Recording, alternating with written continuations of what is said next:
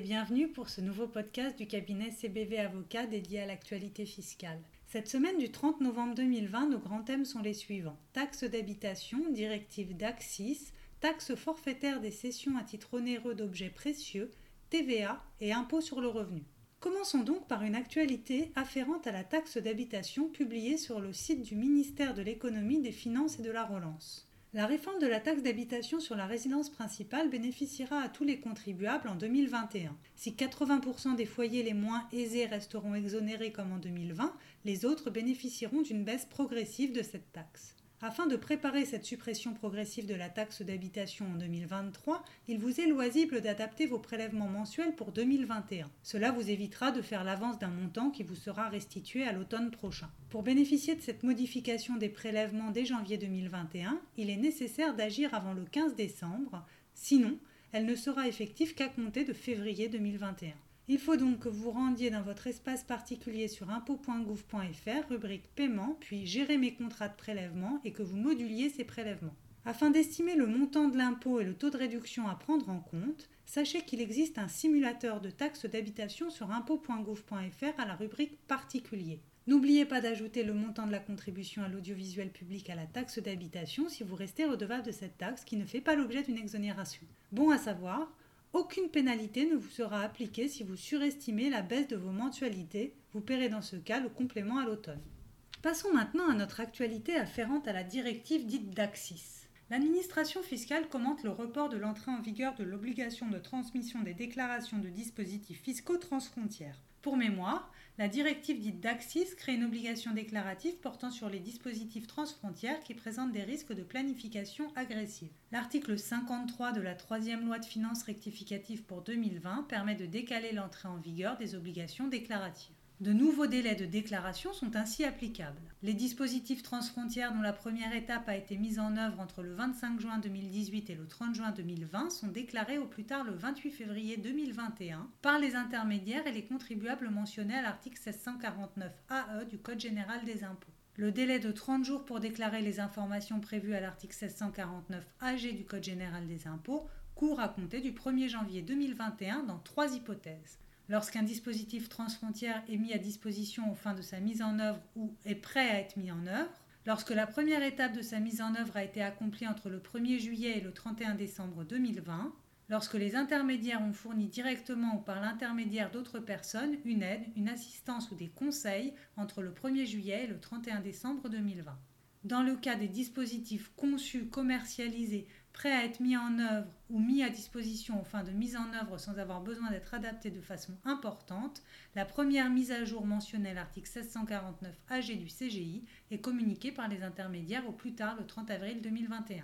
Passons maintenant à notre actualité sur la taxe forfaitaire des cessions à titre onéreux d'objets précieux. Nous évoquions lors de l'épisode 20 de notre podcast la saisine du Conseil constitutionnel en septembre dernier par le Conseil d'État d'une question prioritaire de constitutionnalité. Cette question est relative à la conformité au principe d'égalité devant la loi des articles 150 UA et 150 VI du Code général des impôts en ce qu'il prévoit l'exclusion du champ d'application de la taxe forfaitaire, la vente hors de l'Union européenne d'objets précieux détenus par des personnes domiciliées fiscalement en France. Ce faisant, ces contribuables seraient privés de la possibilité reconnue à ceux qui vendent de tels objets en France ou dans un autre État membre de l'Union européenne d'opter soit pour ce régime d'imposition, soit pour celui de droit commun d'imposition des plus-values mobilières. Une telle différence de traitement serait à la fois injustifiée et sans rapport avec l'objet initial de la loi.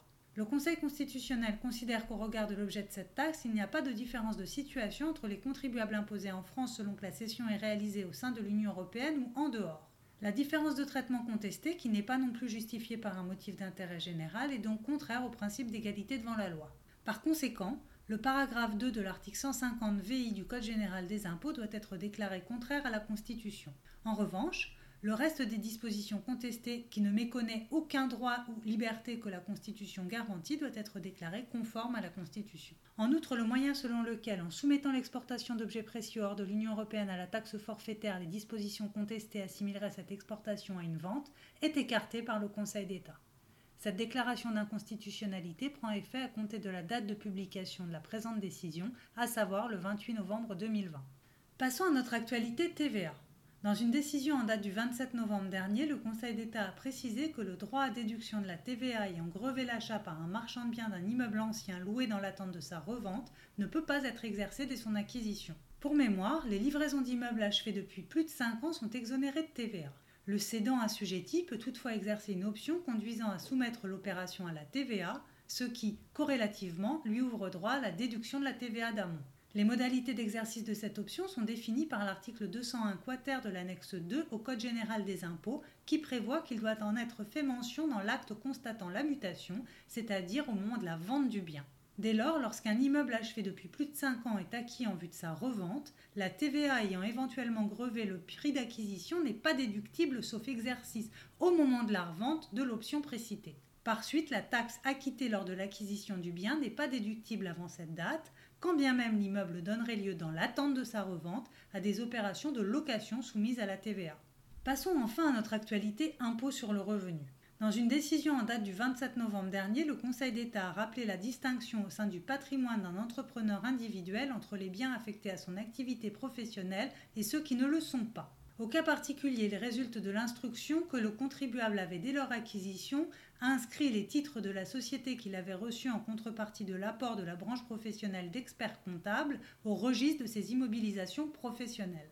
En outre, la participation majoritaire que détenait ce contribuable dans le capital de la société d'expertise comptable au sein de laquelle il continuait d'exercer une activité et dont il était le gérant lui a permis de maintenir son activité individuelle de commissaire aux comptes et d'expert judiciaire, laquelle s'exerçait dans les locaux avec le personnel et le matériel de la société. Dès lors, le Conseil d'État en conclut que le dit contribuable doit être regardé comme justifiant pour l'application de l'article 151 septies du Code général des impôts et du 1 de l'article 93 du même Code, que les titres de la société qu'il détenait étaient utiles à son activité individuelle d'expert judiciaire et de commissaire aux comptes. Il s'agissait donc d'actifs professionnels puisqu'utiles à son activité professionnelle. Cette dernière actualité clôture notre revue de cette semaine, en espérant que celle-ci vous ait été profitable et au plaisir de vous retrouver la semaine prochaine. À très bientôt.